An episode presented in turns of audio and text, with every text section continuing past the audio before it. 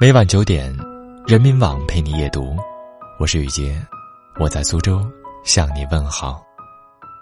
今天要和大家分享的文章是：好的爱情一定要谈钱。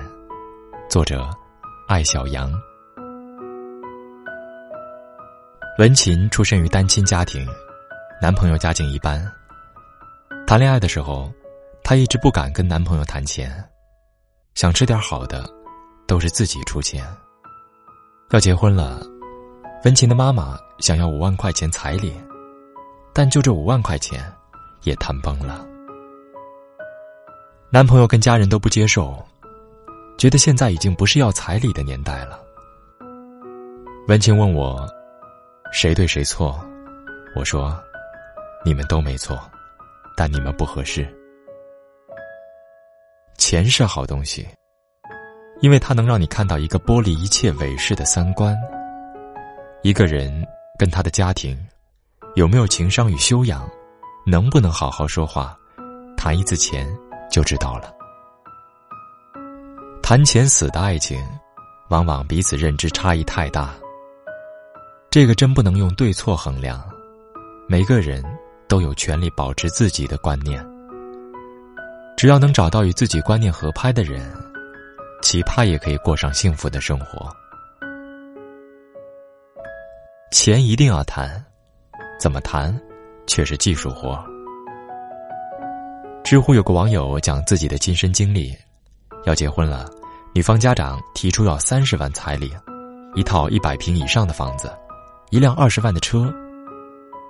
男方家长立刻起草了一份合同：你要的我都能给。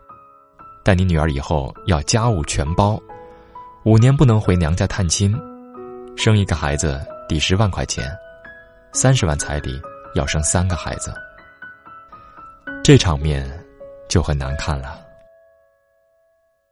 为了不把日子过成阴影，你要明白，谈钱是为了是人品，而不是把自己当成待价而沽的商品。谈钱是人品。首先要重话轻说。大约十年前，我认识一个叫兔子的女孩，她很喜欢一块手表，男朋友觉得贵。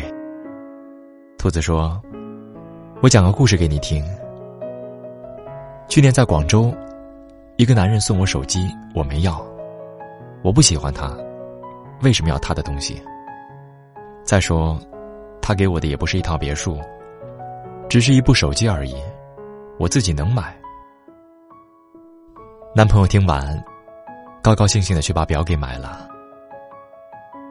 恋爱中谈钱，你要让对方明白，你认可他，才愿意让他花钱。而他花了钱，收获的是情比金坚。金庸在《射雕英雄传》里，写郭靖送给黄蓉价值不菲的汗血宝马。桃花岛富二代黄蓉大出意外，不禁愕然，心中感激难以自已，忽然伏在桌上，呜呜咽咽的哭了起来。别把钱不当情，也别觉得情不值钱。钱与情，有时候就是事物的两面。还有一种谈钱的方式是润物细无声。艾美跟老公谈恋爱的时候，家里亲戚有事儿，向她借两万块钱。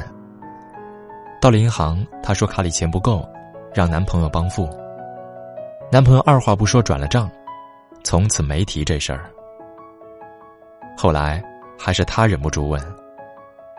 男朋友说：“因为当时我已经认定你了，所以觉得给你家人转点钱不算什么。”这就是谈钱的必要性。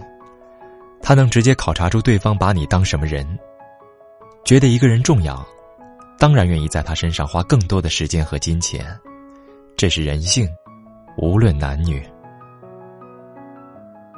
至于无论是否重要都不愿意花钱的，很简单，他们只觉得自己重要。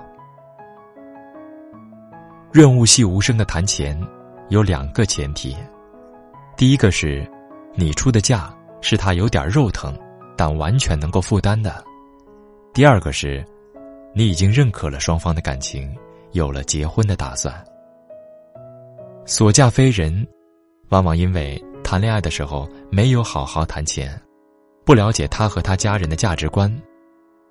谈钱所暴露出的矛盾，不是不谈钱就可以避免的。一旦进入琐碎的婚姻，面对更多三观的磨合，双方情商价值观的差异会加倍的放大。如果谈钱死，结婚要慎重。人生那么不容易，结婚就算不是为了找轻松，也一定不要给自己找累。与其每天为超市的菜是不是比集贸市场贵这种问题吵架，不如相信，孤单是最华丽的爱自己。好，今晚的夜读就到这里，感谢您的收听，祝您晚安，好梦。